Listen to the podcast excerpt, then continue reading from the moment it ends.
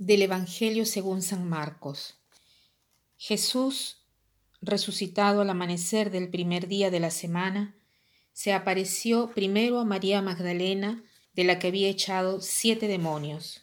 Ella fue a anunciárselo a sus compañeros, que estaban de duelo y llorando. Ellos, al oírle decir que estaba vivo y que lo había visto, no le creyeron. Después se apareció en figura de otro a dos de ellos que iban caminando a una finca.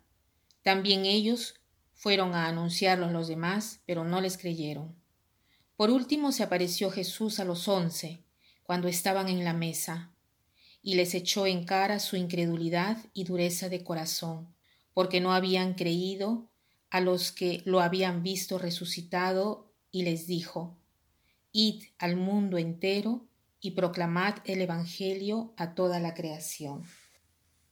Qué hermoso que Jesús eh, aparece en primer lugar a una mujer, y justo a una mujer que de santa no tenía nada. Era María Magdalena, de la cual había echado siete demonios. Número siete, número perfecto. Entonces, eh, decir que había echado siete demonios de María Magdalena quería decir que había echado tantos pecados inimaginables, ¿no?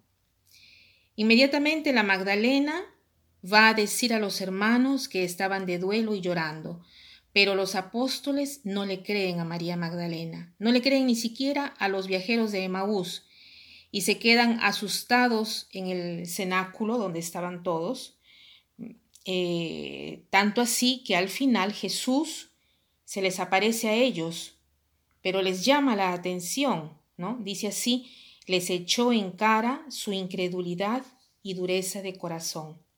Entonces, yo me pregunto, si Jesús les llama la atención, quiere decir que han hecho mal en dudar.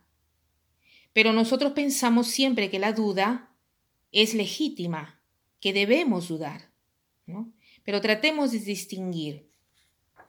Si la duda tiene razón de ser, si nos sirve para indagar, ir en busca de la verdad, entonces cuando uno tiene una duda para poder encontrar rápido la verdad, hace bien en analizar esta duda, hace bien en tratar de profundizarlo, hace bien en tratar de tener una respuesta.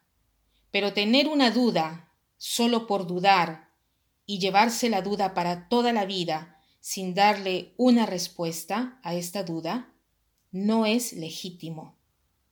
Tenemos que apostar, decía el, filósofo Pascal.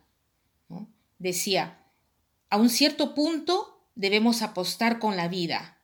No puedes seguir adelante diciendo que no crees a nada, que no sabes si Dios existe, si Dios no existe. No se puede.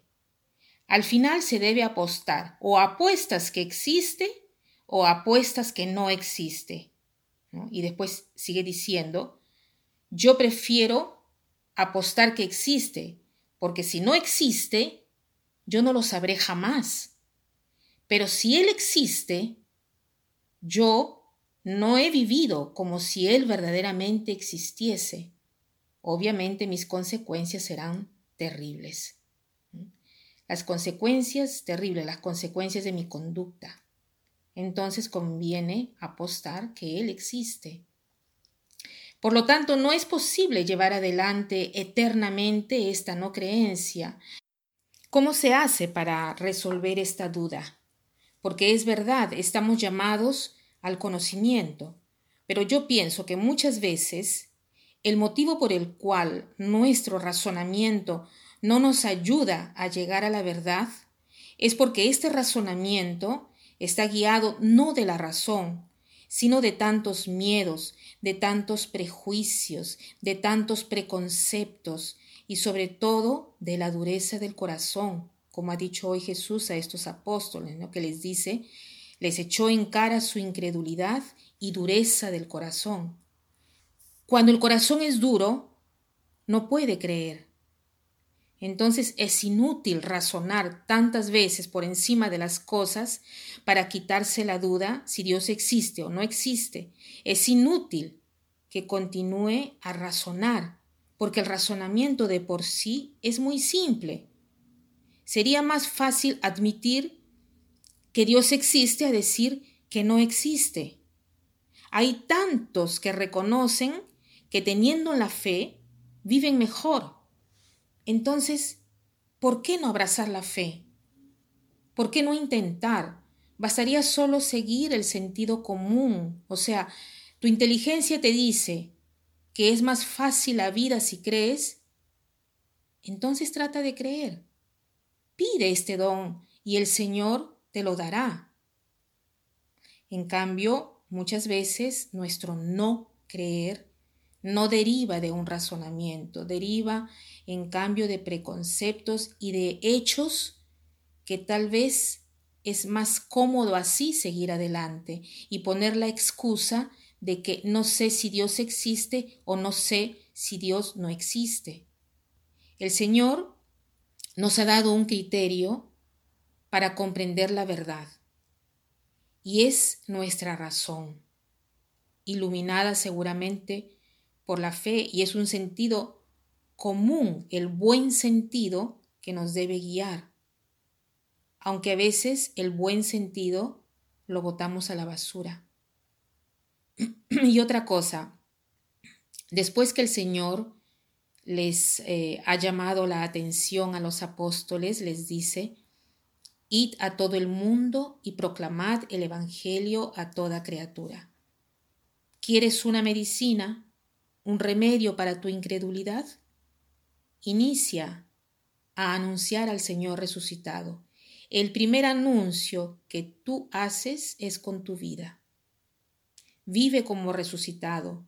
Vive no apegado a los bienes de la tierra, sino como resucitado libre, libre de todos los intereses personales y sigue al Señor. Y amar te hará siempre más capaz de creer. Y para terminar, quiero citar esta frase que dice así, con el sí y con el pero no se construye la historia. Que pasen un buen día.